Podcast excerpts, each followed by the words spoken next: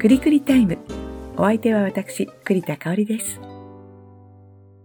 くりくりタイム。先日、Facebook にアップしたんですが、我が家の水芙蓉が今、綺麗に咲き誇っています。水芙蓉ってご存知でしょうか？不思議なお花で、朝はね、真っ白な大輪で咲くんですけど、だんだん色づいてきて、淡いピンクからピンク。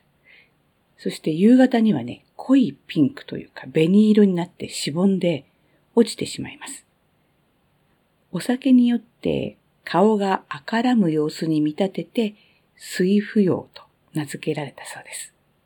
あの、水剣なんていうのと同じね、あの、酔うって字。うちは20年くらい前に鉢植えでお友達からいただきました。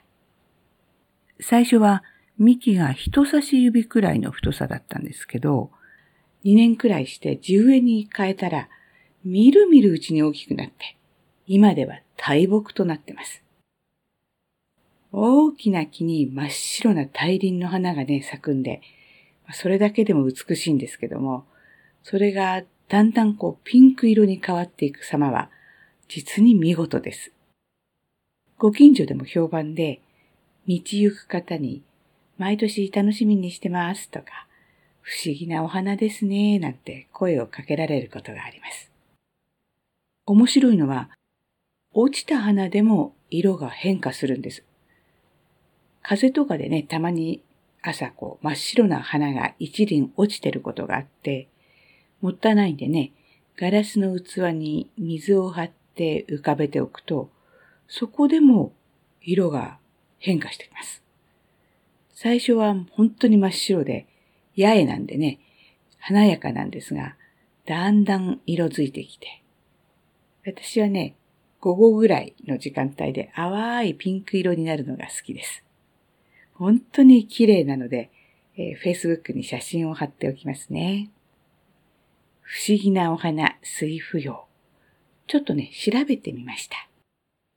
水芙蓉は青イ科の植物で、夏に咲く一日花。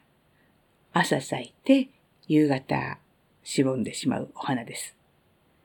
咲き始めの朝は純白ですが、時間が経つにつれて次第にピンク色が差し、夕方しぼむ頃には紅色になってしまいます。この色の変化を引き起こすのは、色素のアントシアニン。アントシアニンって聞いたことありますよね。ブルーベリーとかに多く含まれていて、目にいいとか、眼性疲労にいいとかって言います。その色素が水芙蓉にも関係あるんですね。水芙蓉の花色の変化は、花弁の中でこのアントシアニンの合成が進むために起こるんですって。